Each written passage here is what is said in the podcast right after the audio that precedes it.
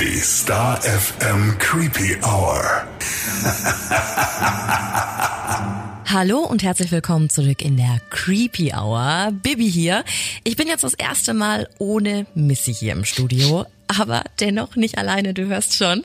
Mein neuer Podcastpartner steht schon mir gegenüber. Hi Wolfi. Brauche ich jetzt eigentlich auch so einen äh, coolen Namen, weil Wolfi klingt extrem süß und irgendwie nicht so richtig creepy, oder? Dachte ich mir auch schon. Aber wa- was schwebt dir denn vor? Weiß ich nicht. Ich war schon mal in einer Folge mit dabei. Wir hatten irgendein Musikthema. Ich habe leider den Inhalt vergessen, ist zu lange her. Schockrocker. Genau. Man hat mir damals einen coolen Namen gegeben. Ich habe ihn vergessen. Wir werden das mal noch in Ruhe ausdiskutieren. Und falls mir in Folge der Sendung was auffällt, dann äh, melde ich mich. Bin ja für Wolfi von Frankenstein. Wolfi von Frankenstein. Finde ich gut. Die Star FM Creepy Hour. Ja, mal gucken. Ja, und Wolfi, du bist kein unbeschriebenes Blatt hier bei Star FM. Äh, wie lange bist du jetzt schon hier mit dabei? Bei dem Kult? Das sind, weiß ich nicht, 17, 18 Jahre sowas. Im Radio, im Podcast bin ich neu. Ich bin, und das muss man vielleicht dazu sagen, äh, Podcast und ich haben nicht viel miteinander zu tun. Ich höre nicht gern Podcast. Ich, ähm, Beste Voraussetzung. ja, Moment, ich höre aber auch nicht gern Radio. Habe ich noch nie, aber ich mach's unglaublich gern. Ich arbeite unglaublich gern Ja. im Radio. Mal gucken, wie das mit dem Podcast sich jetzt entwickelt. Kannst du auch richtig, richtig gut. Also tatsächlich, deine Stimme ist ja prädestiniert dafür. Ja, Alles. äh, Podcast müssen wir noch sehen. Äh, Das ist meine Premiere, ist mein erster Podcast. Also ich bin ja, ich bin ja davon überzeugt, dass du auch einen Beipackzettel vorlesen könntest und die Leute würden das gut finden, weil deine Stimme einfach Sieben so angenehm. Milligramm Siehst du? Chlorophyll. Ja, genau, genau so. Den Vibe brauchen Okay, wir. den kriegen wir hin. Den kriegen Den wir hin. Vibe brauchen wir. Ja, und jetzt, jetzt erzähl doch mal, also du bist ja ein wandelndes Musiklexikon. Das wissen alle, die Star FM kennen. Also du ähm, hast ja ein unglaubliches Wissen Das über... Gerücht geht um. Ja, ist so. Also wenn man dich kennt, ich kenne dich jetzt auch nicht erst seit gestern, ähm, ist tatsächlich so. Wolfi hat zu allem immer eine Story. Jetzt ist aber die Frage, Ja. bist du ein True Crime und Horror Fan? Erzähl mal. Ich finde das total furchtbar und bin nur hier um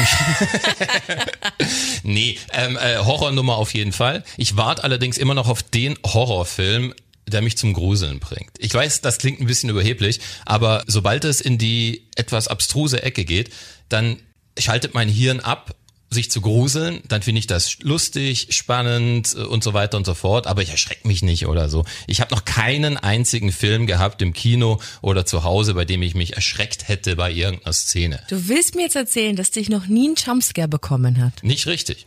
Also vielleicht mal so ein? aber aber aber, aber nicht aber nicht weil ich es nicht mag. Also ich gucke Filme wirklich gern und äh, alles was da irgendwie rauskommt, äh, ziehe ich mir meistens rein, aber so richtig diesen Erschreckmoment, den gibt's echt nicht. Aber bist du eher so Team gory, bloody und äh, möglichst viele Leichenteile, dann ist er gut? Oder bist du eher so, was man nicht sieht, ist noch unheimlicher? Da gibt's ja immer diese zwei Fraktionen. Ich würde sagen, ich bin Team was der Realität am nächsten kommt, ist am gruseligsten. Also das, was man weiß, das machen wirklich Menschen oder sind Menschen in der Lage zu tun. Das ist so der Horror, den ich am gruseligsten finde. Das äh, macht einem schon manchmal äh, ja wirklich Angst, dass sowas ja nicht nur dann eben zum Beispiel in einem Film stattfindet. Deswegen so, wenn der Realismusfaktor relativ hoch ist, dann kriegt's mich am meisten. Ja, dann bist du ja hier genau richtig. Ich glaube auch, ja, ich glaube auch. Also mein, mein Herz ist ja ein bisschen erobert durch Zufall, weil du mir einfach mal so nebenbei erzählt hast. Na? Ja, ich habe mir jetzt alle Halloween-Teile wieder angeguckt. Und Ja, ich als alte äh, Michael Myers Tante war dann natürlich so, oha, okay. Gib mir Feedback. Also so, wenn wir jetzt schon rumnörden, welcher Teil, der 78er ist ja klar so ein, so ein Oldtime-Favorite, das war der erste. Aber gibt's einen aus der ganzen Reihe, da wo du sagst, der ist dir jetzt auch noch hart hängen geblieben? Oh, schwer zu sagen. Ich habe den letzten erst vor kurzem gesehen, deswegen ist der natürlich noch extrem präsent. Halloween Und- Ends. Ja, ich habe nicht viel erwartet und ich fand den überraschend gut dafür, dass der ähm, hinten raus. Ich weiß auch nicht. Also ich, ich war zufrieden dann auch mit dem Ende. War zwar- Wirklich? Ja. Wirklich? Ja, das, ich fand okay. Ich fand es aber, glaube ich, auch okay, dass es jetzt vorbei ist nach all den Filmen. Ähm, ich, ich, ich mag diese Reihe sehr und ich mag grundsätzlich auch solche Filmreihen. Nur so nach Teil zwei, drei, wenn sich dann halt doch alles irgendwie immer wieder wiederholt, äh, bin ich dann irgendwann nicht mehr ganz so happy. Geht mir auch bei jeder Serie so. Äh, die ersten Staffeln super euphorisch und dann, naja, guckt man es halt noch, um es weiter zu gucken. Deswegen, je früher, umso besser und deswegen bleibe ich beim ersten. Ja, bin ich auch dabei. Es ist ganz umstritten mit Halloween Ends. Ja, ne? ich habe schon Also, gelesen. Sind nicht alle zufrieden. Ich war auch nicht, also er hat mir besser gefallen als Halloween Kills. Die Diskussion hatten Ja. wir in der Creepy Hour schon, weil das war mit diesem Evil Dies Tonight halt einfach eine Frechheit, eine gnadenlose Frechheit.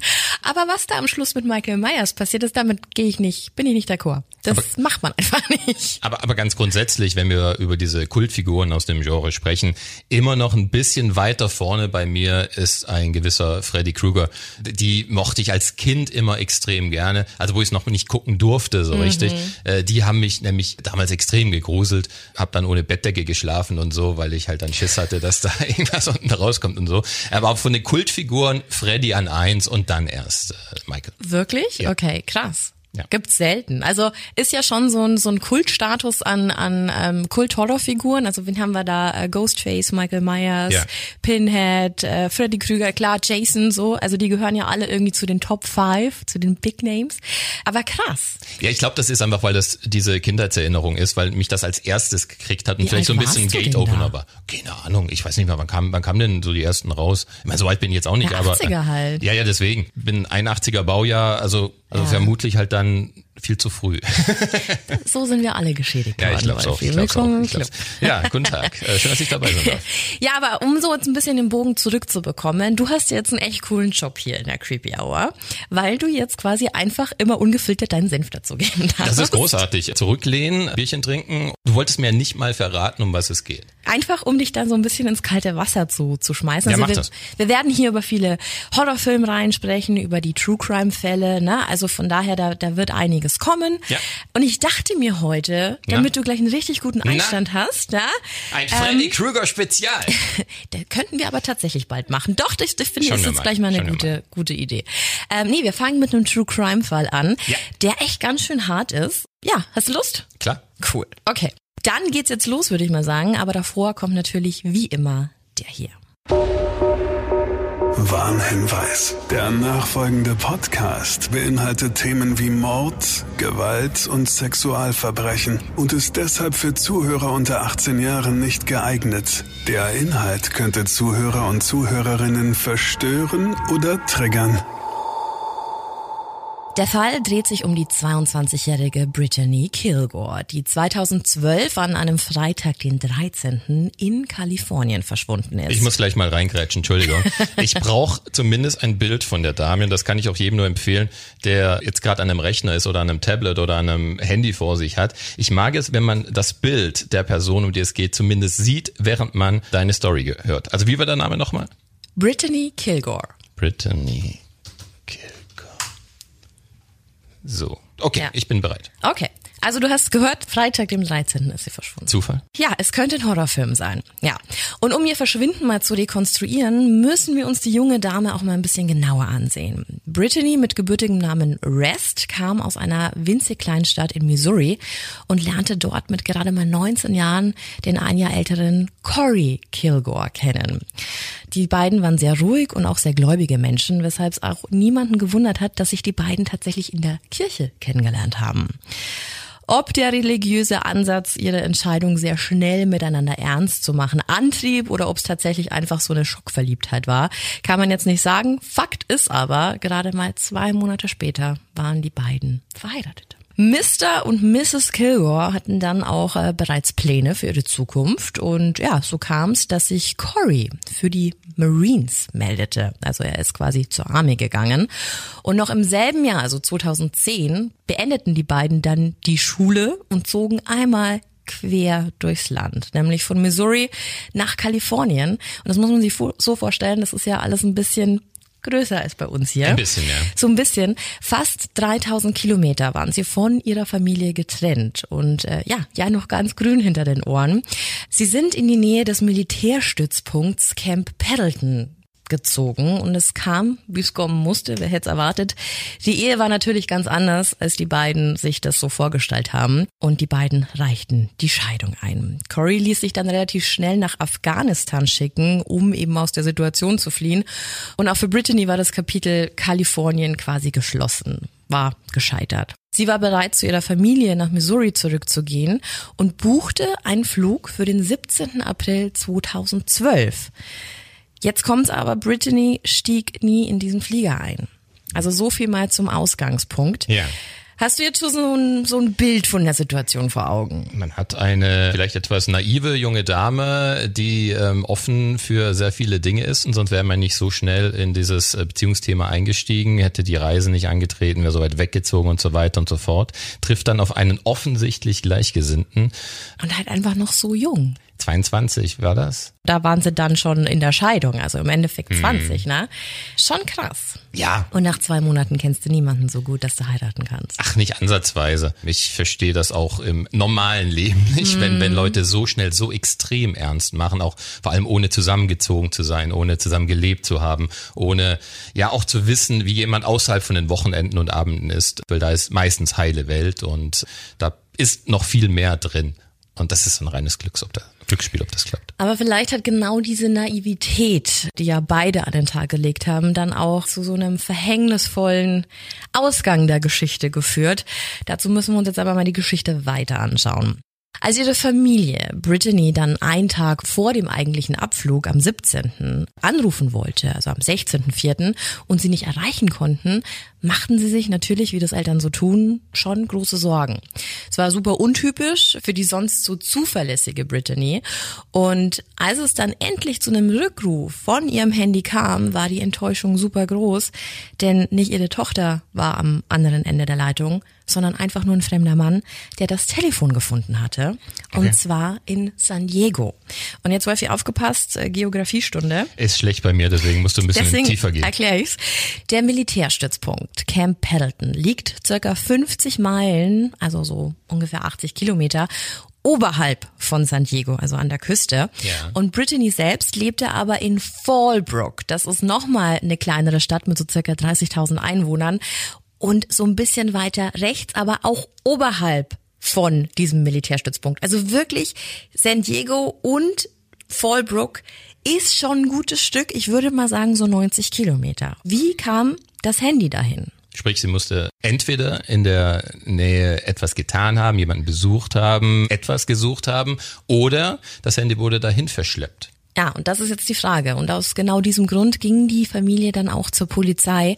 Aber die, die waren tatsächlich schon informiert über einen sogenannten vermissten Fall, weil eine Freundin von Brittany am Samstag bereits, also am 14. April, bei der Polizei war und gemeint hat, irgendwas stimmt da nicht. Die ist nicht zu erreichen, die kommt gerade nicht mehr nach Hause und hat es quasi schon weitergegeben. Als dann die Familie tätig wurde, wurde das ein richtiger vermissten Fall. Kontaktiert man nicht zuerst als Polizei die Familie, wenn man wissen will, ob das Kind vielleicht Prinzipiell ist es ja auch in Amerika ist? und Deutschland so, dass in den ersten 24 Stunden ja erstmal auch gar nichts passiert. Also von daher. Aber, ähm, aber so oder so krass, überleg mal, du, du bist zu Hause, denkst da, ruft äh, dein Kind an und dann hast du irgendjemanden dran. Was, was passiert mit dir in dem Moment? Es trifft halt irgendwie so die schlimmste, die schlimmste total, Vermutung dann total. so, ja. Ja, die Beamten fingen dann auch an, Brittany's Umfeld äh, zu befragen, die besagte Freundin, fanden quasi raus, wann die 22-Jährige überhaupt zum letzten Mal wirklich live gesehen wurde oder wann man den letzten Kontakt mit ihr hatte. Es stellte sich dann heraus, dass Brittany zu einem Dinner mit einem anderen Marine namens Louis Paris gehen wollte. Also sie wollte okay. an dem Freitag auf ein Date gehen. Und eigentlich hieß es, hatte sie kein Interesse, aber dieser Paris tauchte in ihrer Wohnung auf, in der Brittany gerade packen wollte und war so hartnäckig, dass sie dann irgendwann einwilligte, mit ihm essen zu gehen.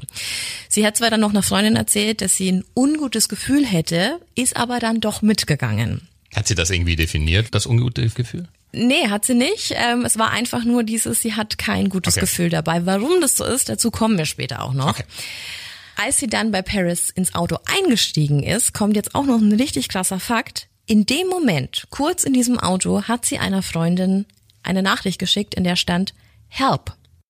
Als die, wie es eine gute Freundin hat macht, dann auch nachbohrte, kam nur noch irgendwelche Nachrichten, dass sie jetzt total viel Spaß hätte und dass sie sich keine Sorgen machen müsse und dass alles gut sei. Ans Telefon hatte sie aber nicht bekommen. Also es kamen nur Textnachrichten. Es waren nicht ihre Nachrichten. Wer weiß. Also ja. wirkt zumindest ja. so, ne? Ja, und nach diesem Treffen dann nichts mehr. Keine Nachrichten, keine Anrufe, kein Lebenszeichen mehr von Brittany. Und dieses besagte Dinner war eben am 13.04., also an diesem Freitag. Die Ermittler hatten also einen Namen und somit ja auch einen absoluten Hauptverdächtigen. Und bei einer Befragung gab Louis Paris dann auch zu, dass er sich ja mit Brittany getroffen hat, dass er sie eingeladen hatte. Und er sagte auch, dass sie eigentlich zu einem sogenannten Cruise Dinner wollten. Das ist ein Dinner auf einem Schiff. Und auf dem Weg dorthin zu diesem Schiff hätten sich aber ihre Pläne ganz spontan geändert und sie sind dann doch nach San Diego gefahren, was ja quasi dieses Handy wieder erklärt hätte. Seiner Aussage nach setzte er Britney dann, und jetzt kommt's, vor einem Lokal in San Diego ab und wollte das Auto parken. Als er das Auto geparkt hat und wieder zurück zur Location kam, war Brittany seiner Aussage nach einfach weg. Und er ist davon ausgegangen, sie hätte sich's anders überlegt oder hätte irgendjemanden kennengelernt. Aber klingt ja unfassbar unglaubwürdig. Ich meine, überleg mal, du lernst jemanden kennen und hast Interesse an der Person und dann ist sie mal ein paar Minuten weg, okay, dann halt nicht und fährst dann noch extra. Es ist, das ist eine total schwache, schwache Aussage. Kann man ihm nicht abkaufen. Ja. ja. und das fand auch die Polizei so. Die steckten ihn dann automatisch sofort in Untersuchungshaft und sahen sich Mr. Paris dann mal genauer an. Ne? Also die richtige Entscheidung. Der war 45 Jahre alt, äh, was den Umstand, eine 22-Jährige zum Essen einzuladen, schon äußerst seltsam macht. Ähm, ja, ja, aber kann passieren. Aber der anerkannte Marine Sergeant, also er war auch noch hoch dekoriert, war auch zusätzlich noch verheiratet und hatte eine Tochter im Teenageralter. Also noch mal schlimmer. Ja, was auch nicht so charmant ist, die Familie Paris, die kannte die Kilgores. Also so flüchtig, aber Brittany wusste von der Frau, aber das wird später auch nochmal interessant, die wusste auch noch von mehr. Und da Paris der letzte war, der Brittany ja quasi gesehen hat, also lebend gesehen hat, wurde weitergegraben. Und was dann in dessen Umfeld so zum Vorschein kam, das war mehr als interessant. Denn Paris war nämlich nicht nur untreu, der führte ein regelrechtes Doppelleben. Der hatte eine sexuelle Vorliebe für BDSM, was ja prinzipiell nichts Schlimmes ist. Aber sagen wir es mal so, alles, was in diesem Bereich eigentlich mit Konsent stattfinden sollte, das hat er, ja, konsequent ignoriert. Der wollte dominieren um jeden Preis und wie sich sein Gegenpart, also die Frauen dabei fühlten, war ihm gelinde gesagt scheißegal. Das bewies auch ein Video, das von der Polizei sichergestellt wurde. Zu sehen war Louis, der sich bei solchen Sexspielen Ivan nannte, also wie Ivan der Schreckliche. Er schlug in diesem Video mit verschiedenen Gegenständen auf eine Frau ein. Und die im Video gezeigte Frau genoss das ganz sichtlich nicht. Die flehte ihn an, aufzuhören, aber er schlug einfach immer weiter. Und selbst als diese Frau in diesem Video bewusstlos wurde, hörte er nicht auf. Und er soll sich eben für diesen Missbrauch gezielt junge und verletzliche Frauen gesucht haben, was den Kontakt zu Brittany noch verdächtiger machte. Vielleicht hat er sie ja quasi während der Vergewaltigung umgebracht. Aber man weiß wahrscheinlich nicht im oder wusste zu dem Zeitpunkt nicht, ob sie auch diese Vorlieben teilte. Brittany? Ja. Nicht, nein. Also sie teilte sie nicht. Nein. Seine Frau vermutlich auch nicht. Nee, die wusste gar nichts davon. Also ich, ich stelle mir nur gerade vor, ob, ob sie dann eben auch in diese Situation kommen hätte können, auch wenn man da eigentlich gar keine Berührungspunkte hat, weil man muss ja irgendwie in die Situation reinkommen. Mhm. Und man ist jetzt ja nicht plötzlich in so einem Spiel gefangen. Da muss man ja irgendwie reinschlittern, oder? Müsste man. Wobei, wenn er sich so verhalten hat, wer weiß, was er den Frauen vorgegaukelt hat, um die irgendwie in irgendein Zimmer zu bringen, oder um alleine mit hat, oder sein. was weiß ich. Ganz genau. Ja, und das Schlimme ist, das war aber ja noch nicht alles. Während seine Frau und sein Kind also keine Ahnung von Louis Aktivitäten hatten, gab es da eine andere Frau in seinem Leben, die vollumfänglich Bescheid wusste, nämlich Dorothy Maraglino. Die lebte in einem Haus mit einem komplett ausgestatteten Dungeon. So nennt man Zimmer, die für BDSM-Aktivitäten ausgestattet sind. Also sprich mit Vorrichtungen, Ketten, Peitschen und so weiter, so wie man sich das vorstellt, hatte sie in ihrem Haus. Und bei der Durchsuchung des Hauses von Dorothy fiel dann auch auf, dass sie nicht alleine dort lebte. Und ich spreche jetzt nicht hier vom Part-Time-Lover Paris, sondern von einer anderen Frau, nämlich Jessica Lopez. Und die war vor Ort die Dungeon-Sklavin. Die trug ein Halsband und schlief auf dem Boden oder im Schrank und erledigte quasi in diesem Haus alles, was Dorothy von ihr wollte. Also egal ob sexuell oder anderweitig. Sie war die Sklavin in dem Haus. Aber die freiwillige Sklavin muss Genau. man ja vielleicht noch erwähnen, Genau. weil, weil sie das gut fand Genau, und also die äh, beiden hatte. hatten einen sogenannten Ja. Sklavenvertrag miteinander. Okay. Eigentlich ist das im BDSM was, was für Sicherheit sorgen soll und ja auch Teil der Experience ist. Ne? Ähm, für Dorothy aber eher, glaube ich, so ein Freifahrtschein für Unmenschlichkeiten. Okay. Ähm, denn Dorothy ließ auch zum Beispiel äh, Paris, also ihren Freund, Jessica nutzen, wie er wollte und das auch teilweise gegen den Willen von Jessica. Also da war, glaube ich, nicht sehr viel mit Konsens und äh, mit Safe Word. Also, Genau, ich wollte gerade fragen, meistens gibt ja dieses Wort, was du sagst und dann kommst du aus der Nummer raus und alles ist cool und okay. Also es waren ganz krass. andere Umstände. Ja, und jetzt galt es natürlich herauszufinden, ob Dorothy und Jessica, in dem Fall ja auch, etwas mit dem Verschwinden von Brittany zu tun hatten. Denn, aufgepasst, Dorothy kannte Brittany ebenfalls. Also die kannten sich alle untereinander. Verrücktes Geflecht von Beziehungen. Ja, und das Ganze durch eine, eine Freundin der beiden, nämlich Elizabeth Hernandez. Die nahm Brittany sogar halt mal öfter in dieses Haus von Dorothy mit. Die wusste anscheinend auch von diesen sexuellen Aktivitäten, aber es gab nie in keinster Weise irgendwie eine Überschneidung, dass Brittany an diesen Aktivitäten teilhaben wollte. Die war da halt nur, weil eine Freundin dahin gegangen ist, ohne diesen ganzen Dungeon, einfach Verstehe. nur, man war bei Freunden Ja. eingeladen. Und hier war ganz auffällig, dass äh, Dorothy, also die Dungeon-Meisterin, Brittany überhaupt nicht leiden konnte. Also Dorothy war sehr besitzergreifend, wenn es um diesen Louis Paris ging, auch wenn der ja eigentlich verheiratet war. Und irgendwie dachte sie, dass Paris halt irgendwas von dieser 22-Jährigen will. Und deswegen hat sie sehr stark geeifert und auch sehr stark gegen Brittany gewettert. Sie hat mir zum Beispiel vor anderen Leuten gesagt, dass sie sie als Krankheit, als Herpes empfindet. So hat sie Brittany betitelt. Krass. Also die beiden waren sich nicht sehr grün, also speziell Dorothy Brittany gegenüber. Und Brittany hat es natürlich auch gemerkt, dass sie von der Person nicht gemocht wird.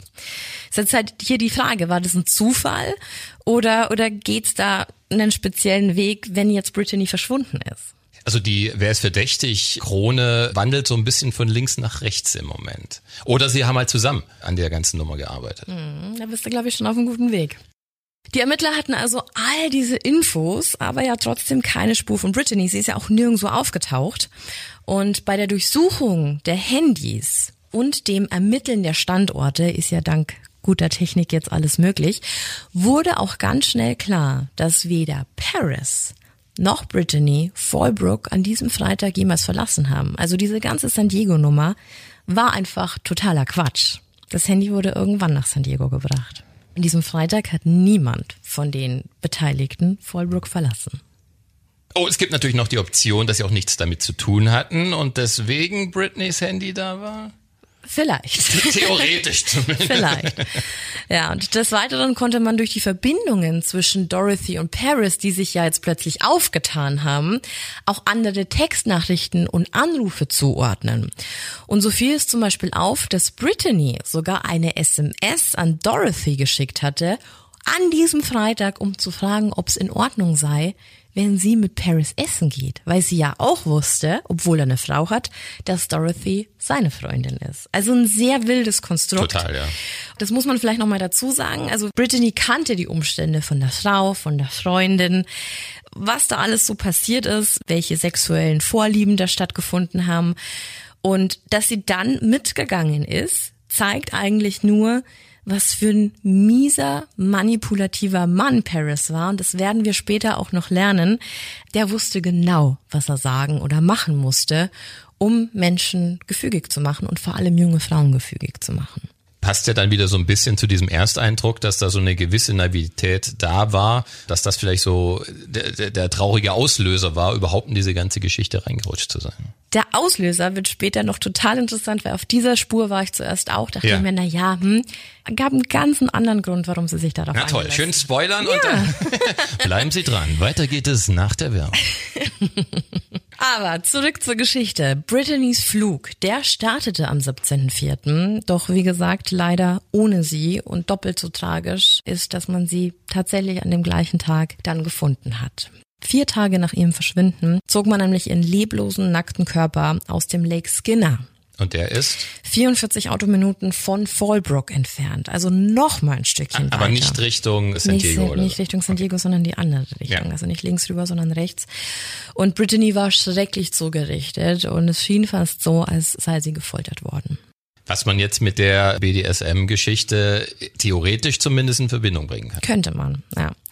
Ja, und während sich dieser schlimmste Verdacht, also bestätigte, fand man in Paris Auto derweil eine AR-15. Das ist ein halbautomatisches Gewehr. Klar, es sind die USA, ne, das muss man immer dazu sagen, aber ein halbautomatisches Gewehr. Ist nicht unbedingt, was man in der Handtasche mit sich führt. Ne? Und beim Jack kam dann auch noch raus, dass er das Ding gestohlen hatte. Also die Schlinge zog sich immer weiter zu. Zusätzlich fand man im Auto von Paris dann auch noch einen Taser, blutige Tüten, Handschuhe.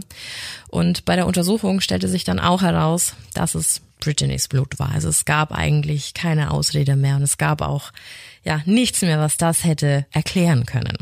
Also der Fall schien ja im ersten Moment gelöst. Lewis Paris hat Brittany Kilgore getötet. Aber so einfach war es dann tatsächlich nicht, denn während den wenigen Tagen zwischen dem Verschwinden von Brittany und ihrem Leichenfund machte sich Dorothy Maraglino und Jessica Lopez aus dem Staub. Die waren plötzlich nicht mehr zu finden. Die Dungeon Masterin und die Sexsklavin, die ja angeblich nichts damit zu tun haben, tauchen plötzlich ab. Warum wohl? Sehr großer Zufall auf jeden Fall für einen Spontanausflug.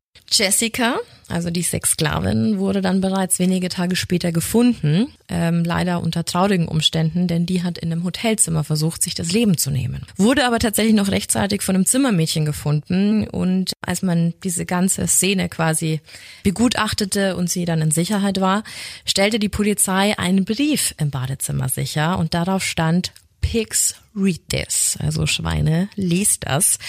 Daneben lagen drei Kopien eines siebenseitigen Briefes und allen Anschein nach war der Brief von Jessica verfasst. Darin stand im Endeffekt alles, aber vor allem, dass Paris und Maraglino nicht die Mörder waren. Jessica nahm die ganze Schuld auf sich, bezeichnete Britney als armselige Hure, die sich zwischen ihre Meisterin und ihren Mann drängen wollte. Und sie beschrieb dann auch, was im Haus passiert sein soll. Sie schrieb, im Haus angekommen hätte sie nämlich Britney alleine gegen eine Treppe geschubst, sie dann gefesselt, mit dem Taser geschockt, mehrfach gewürgt und dann zerschnitten und sie in Bleiche getränkt. Sie wäre es auch gewesen, die die Leiche von Brittany dann in den Lake Skinner geschmissen hätte. Und der Tag, an dem Brittany sterben musste, also der 13. April, war zufälligerweise auch noch der Geburtstag von Jessica Lopez. Und sie war, by the way, so alt wie Brittany, also die waren gleich alt. Man bräuchte ja für diese Sachen, die da beschrieben wurden, eine gewisse körperliche Voraussetzung, um das überhaupt zustande zu bringen. Hatte sie. Also im Vergleich zu, zu Brittany war sie das Doppelte. Okay. Aus der Sicht hätte es so sein können. Ich bleib mal etwas vage, weil du auch erwähnt hast, sie behauptete. Die Sachen, die sie in dem Brief angab, konnte man schon durchaus mit den, mit den Wunden an der Leiche gleichsetzen. Also auch diese Tatsache, dass sie versuchte, sie zu schneiden, war etwas, was man an der Leiche feststellen konnte, aber es wirkte fast so, als hätte jemand vorgehabt, die Leiche postmortem zu zersägen, also zu zerstückeln, dann aber bei der Hälfte irgendwie aufgehört hat, weil es zu schwer war.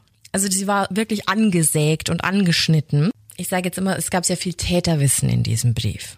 Und äh, für die Polizei ergab sich auch so ein Bild, dass das hätte so sein können. Aber Dorothy war ja auch verschwunden. Und im Endeffekt musste man sie auch befragen und ja auch irgendwie belangen, wenn das alles in einem Haus passiert ist. Und das Interessante war, dass die Polizei Dorothy ganz kurz verpasst hat, denn die war im Hotelzimmer mit Jessica. Das sah man auf Überwachungskameras. Und kurz bevor sich Jessica das Leben nehmen wollte, ist sie rausgegangen und hat das Hotel verlassen. Jetzt ist die Frage, wollte Jessica als gute Sexsklavin immer noch alles machen, was Dorothy wollte und somit die Taten quasi auf sich nehmen, um ihre Meisterin zu schützen? Es wirkt ja auch nicht unbedingt wie das Verhalten von jemandem, der gerne den äh, devoten Part einnimmt und äh, gerne beherrscht wird, dass man selbst von sich aus so eine offensive Handlung an jemanden vollführt. Auf Wunsch der Meisterin vielleicht Wäre es wieder, schon. wär's wieder was anderes. Aber ich meine, das wäre schon ein krasser Schritt. Dieser Umstand, dass man die Luftzufuhr abschneidet, im Endeffekt ja die Blutzufuhr, das ist ja jetzt im BDSM-Bereich oder allgemein ist ja eine normale Praktik, um, um da einen gewünschten Effekt zu erzielen. Aber ich glaube, die sind halt einfach noch mal fünf Schritte weitergegangen und haben dann ihre kranken Fantasien umgesetzt, indem sie wirklich hat's Menschen über, man hat's verletzen. übertrieben und kam irgendwann über diesen Punkt hinaus, Ja. dass der Kopf sich dann vielleicht doch noch einschaltet und hat am Ende dann irgendwie versucht, das Ganze zu vertuschen, Genau. hat zur Säge gegriffen, dann doch festgestellt, wie schwierig sowas in der Realität dann vielleicht doch ist. Ja, es ist dann keine Asphyxiophilie mehr, die da ausgeübt wird, also sprich dieses Würgen, sondern das ist dann einfach, ja, die Erdrosselung einer Person, die dann einfach zu weit gegangen ist. Ja, Dorothy war wie gesagt untergetaucht, konnte dann aber tatsächlich nach ein paar Wochen wiedergefunden werden und festgenommen werden, weil sie nach San Diego zurückgekehrt ist. Also sie kam quasi wieder in den Bereich, wo man nach ihr suchte, anstatt einfach Ist das dem nicht fern zu bleiben. Äh, Du kennst sie doch aus. Das ist doch gar nicht so untypisch für Täter, dass sie wieder zum Tatort zurückkehren. Ja, für oder? Serienmörder, aber, aber, nicht für, sowas nee. so im Effekt. Okay. Also es war einfach nur dumm. Aber nun gut. Ja, also es waren alle drei quasi in, in Haft und der Prozess um den sogenannten Sex Dungeon Murder Case, der startete dann 2015. Du kannst dir auch vorstellen, welche Schlagzeilen so ein Fall natürlich überall, also in Amerika und auch bei uns verursacht hat. Ob die Details aus diesem Brief, der ja sozusagen ein Geständnis war, nun wirklich allesamt auf Jessica zutrafen, war immer noch schwer zu sagen. Also auch während des Prozesses. Aber alle drei standen mit eigenen Anwälten in ein und demselben Prozess vor Gericht. Also da siehst du mal schon, sie wurden alle drei für diese Tat belangt. Und während Paris und Maraglino dachten, sie kommen mit der Opferung von ihrer Sexsklavin davon, es war ja im Endeffekt nur ein Bauernopfer, ne? sah die Jury das zum Glück anders und alle drei wurden für schuldig befunden und jeder von ihnen erhielt lebenslänglich ohne die Möglichkeit auf Bewährung. Also die sitzen heute alle drei. Aber das heißt, man konnte am Ende nicht 100% rekapitulieren, wer am Ende wirklich für den Tod Das hat keiner gesprochen, verantwortlich war. außer Jessica. Wem glaubst du? Um, um diese Frage zu beantworten, muss ich dir jetzt noch was mitgeben. Okay. Ähm, dann, dann können wir uns mal austauschen, weil ich glaube, das ist ein ganz wichtiger Punkt. Warum ist sie mitgegangen? Warum ist Brittany mitgegangen? Also was ist an diesem Tag an sich passiert? Und ich habe da Infos gefunden, die stammen aus dem Case-Text People versus Maraglino und sind sozusagen die aus den Ermittlungen und dem Prozess. Also bessere Quellen gibt's quasi nicht. Und da wurde aufgedröselt, was diese ganzen Telefondaten so verraten haben. Und es muss so gewesen sein. Am 13. April, also an diesem Tag, an dem sie verschwunden ist, muss Brittany gegen halb fünf Nachmittag mit einer Freundin bei sich zu Hause gewesen sein, weil sie hat gepackt, weil sie wollte ja umziehen. Dann ist aber plötzlich Paris vor ihrer Tür aufgetaucht. Brittany war noch verwundert, weil sie ihm nämlich nie ihre Adresse verraten hatte. Die hat er selber rausgefunden und plötzlich stand er da. Also du musst dir vorstellen, du packst, Ja. es klopft an der Tür und es steht jemand vor deiner Tür, von dem du dir sicher bist, dass er nicht deine Adresse hat. Das ist schon mal der erste Punkt. Und dort angekommen hat er dann gemeint so, hey, ich habe da zwei Tickets für so ein Schiffdinner, also für eine für ein Dinner Cruise und ich würde dich gern einladen. Ich habe sonst niemanden, mit dem ich da hingehen könnte. Hättest du nicht Lust? Und Brittany hat ihm bei seinen ihrer Freundin gesagt, nee, danke, na, das passt jetzt gerade nicht so. Sie wollte halt höflich sein, aber sie wollte halt einfach auch nicht mit Paris dahin gehen. Also das war schon mal ganz klar. Und der hat dann gesagt, okay, dann nicht, hat ihr aber beim Rausgehen seine Handynummer in die Hand gedrückt. Ist dann einfach verschwunden. Das war so kurz vor fünf. Und das sieht man auch auf den Überwachungskameras. Also Paris kam und er ging und er hatte niemals Brittany mit dabei. So, wie kam es jetzt aber dazu, dass sie doch mit ihm unterwegs war? Die Handydaten zeigten, dass Paris, nachdem er die Abfuhr bekommen hat, tatsächlich Dorothy geschrieben hat, also seiner Sexmasterin. Und der hat er geschrieben, dass er nicht erfolgreich war und ihre Antwort darauf war, morgen ist ein neuer Tag. Also sprich, wusste die schon, was er vorhat. War das ein Plan? Und jetzt wird's richtig mies, weil kurz nachdem Paris weg war, hat Brittany nachgedacht und es hat so ein bisschen in ihr gerattert. Und sie hat ihm dann geschrieben, ob er nicht jemanden aus der Marine kennt, der ihr beim Packen und Tragen helfen könnte. Und genau das hat Paris ja, in, ich kann es nicht anders sagen, in bester Grooming- und Erpressermanier genutzt. Er hat dann darauf geschrieben, Party with me tonight and you'll have five guys there in the morning. Also das heißt, okay, komm, geh mit mir aus und ich organisiere dir das alles, du musst dich um nichts mehr kümmern. Fünf starke Männer stehen morgen bereit und helfen dir. Tja, also eigentlich hat er sie so ein bisschen erpresst, ne? Er würde ihr fünf starke Dudes organisieren, wenn sie mit ihm ausgeht. Also und da muss ich nur sagen, das geht mir schon wieder dermaßen auf den Geist. Du hilfst jemandem, weil du nett sein willst oder du hältst halt einfach die Goschen, oder? Definitiv. Ich meine, davor war ihr Mann halt da. Sie war so weit von ihrer Familie entfernt, sie hat ein Sicherheitsnetz, wahrscheinlich bestehend aus ihrem Mann. Der war jetzt in Afghanistan. Und jetzt sieht sie sich auf einmal mit, mit Sachen konfrontiert, scheiße, ich muss das alles packen, wie, wie kriege ich das hin, wie schleppe ich das? Und dann diese internen Strukturen im Militär, die helfen sich ja auch alle zusammen auf dem Militärstützpunkt und ne? Und dann ist sie vielleicht davon ausgegangen, ja fuck, wenn der mich mag, vielleicht kann der mir helfen. Auch ein bisschen naiv und ein bisschen. Ja, genau. Ich wollte gerade sagen, dieses Naiv, was wir eingangs ja schon ein bisschen erwähnt hatten, wird sich da jetzt natürlich so ein bisschen durchziehen. Ja. ja. Naja, aber auf jeden Fall war das ein Angebot. Also entweder mit ihm feiern und essen gehen und Hilfe erhalten oder halt nicht. Das war das Angebot. Und Brittany meinte dann noch, dass sie sich nicht wohl dabei fühlen würde. Also sie hat es ganz klar ausgesprochen, dass sie keine Party machen wolle, dass sie ja auch Dorothy kennt und sie sich schon sicher ist, dass die jetzt nicht so begeistert wäre, wenn die beiden jetzt das unternehmen würden. Paris hatte dann aber natürlich auch sofort eine, eine beschwichtigende Antwort parat und meinte dann, ach Dorothy, die hat da gar kein Problem damit. Weißt du was, ich gebe dir ihre Nummer, frag sie selbst, das ist alles in Ordnung. Was ja quasi dafür sprechen würde, dass die ja. eingeweiht war, ne? Weil ich meine, wenn ich jemanden nicht leiden kann und wenn ich Angst habe, dass eine andere Person meinen Partner streitig macht, dann werde ich dir doch nicht sagen so, hey, klar, viel Spaß beim Date, Honey. Das wird doch nicht passieren. Nein, in keiner Welt. Ja, und das ganze Konstrukt wurde ein bisschen aufgedeckt, weil kurz bevor Brittany mit Dorothy sprach, hat die nach San Diego Dinner Cruise gegoogelt. Und der Name dieser Dinner Cruise, den sie rausgesucht hat, war The Hornblower. Das hat sie gegoogelt. Das hat sie dann Paris geschickt und Paris hat dann Brittany eine Nachricht geschickt. Hey, das Schiff, mit dem wir fahren, heißt übrigens The Hornblower. Also ein absolut abgekartetes Spiel. Krass. Und als die beiden Frauen dann auch miteinander telefoniert haben, war Dorothy super freundlich, wohlgemerkt zu einer Person, die sie nicht leiden konnte. Und hat dann Brittany noch so so gemeint, nimm die Tickets, ich bin schwanger, hat sie gelogen. Und werd so schnell seekrank. Und Paris, der freut sich doch, also Louis freut sich doch, wenn du wenn du mitkommst. Also eigentlich schon total suspicious. Und jetzt kommen wir noch zu einem Punkt, der so der dem ganzen so ein bisschen das die Kirsche auf der Sahnetorte verpasst weil das über eine Cruise oder das über ein Cruise-Dinner gesprochen wurde, war auch kein Zufall. Brittany war ja mit dieser Hernandez befreundet, die die beiden, also die dann Dorothy und Brittany vorgestellt haben. Also, ne? So, das war ja das Bindeglied, die genau. eine Freundin. Und als Hernandez, also sie, die Freundin, mal bei Dorothy war, hat die ihr beiläufig erzählt, dass Brittany unbedingt, bevor sie wieder zurück nach Missouri gehen will, so eine Dinner Cruise machen will. Und daher kam auch die Intention, wir könnten sie ja mit etwas locken, was sie ja eigentlich schon die ganze Zeit machen wollte. Ja, und so hat es das ganze Bild erzeugt.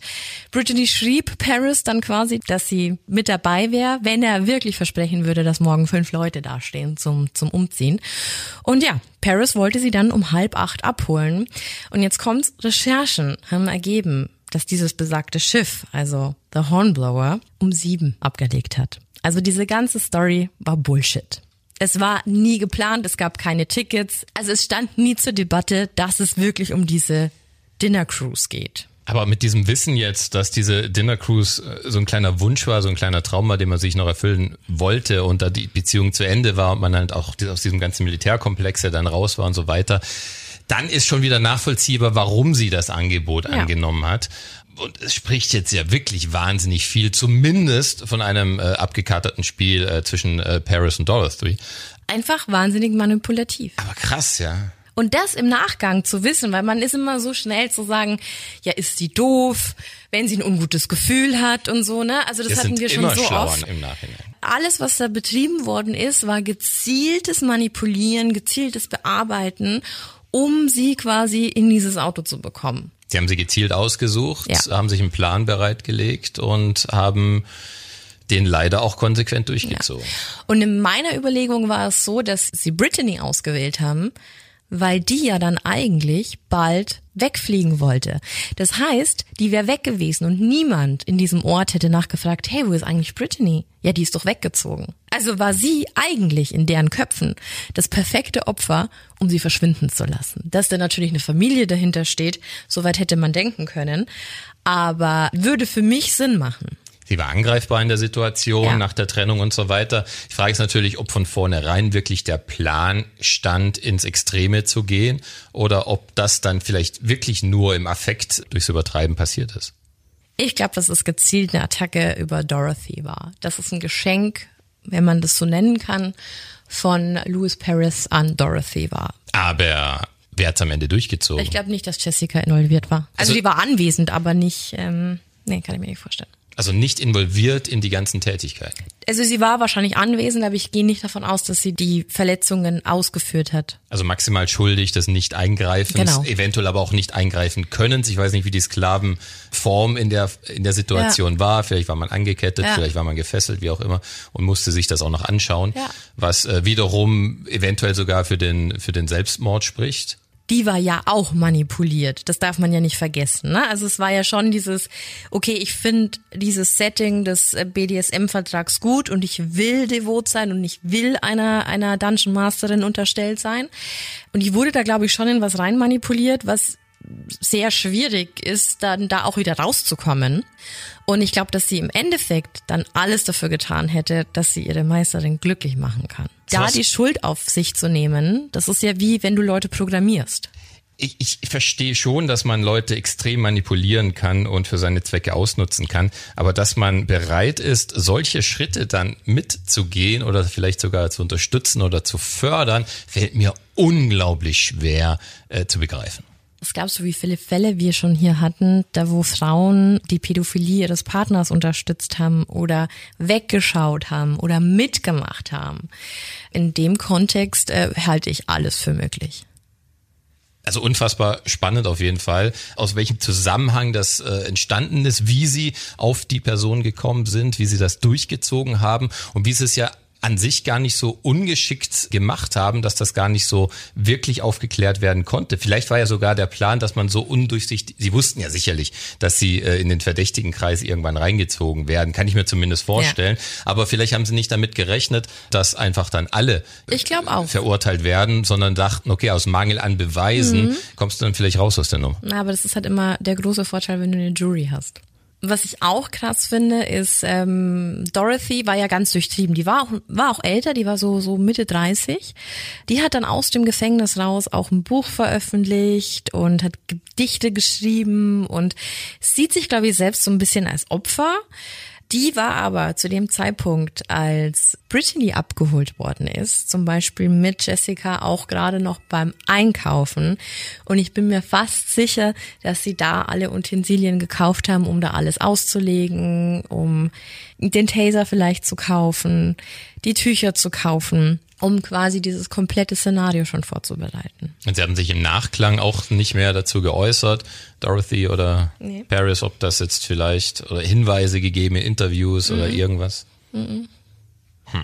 Und ich bin mir auch nicht sicher, meinst du, Jessica hätte sich selbst umgebracht? Ich meine, Dorothy war in dem Zimmer anwesend. Also ich wäre zumindest, wenn ich so perfide bin, so einen Plan durchzuführen, wäre ich zumindest bereit, jeden weiteren Schritt vermutlich auch zu gehen. Und wenn man vielleicht so eine gewisse Sicherheitslücke in Jessica gesehen hätte, sei es, ob sie jetzt beteiligt war oder sei es, ob sie ähm, nur zuschauen konnte, Schrägstrich musste, wenn ich nur so das Bauchgefühl habe, die, die bleibt nicht standhaft und da vielleicht das Gefühl, die redet Dann irgendwann. beseitigt die auch, ne? Genau.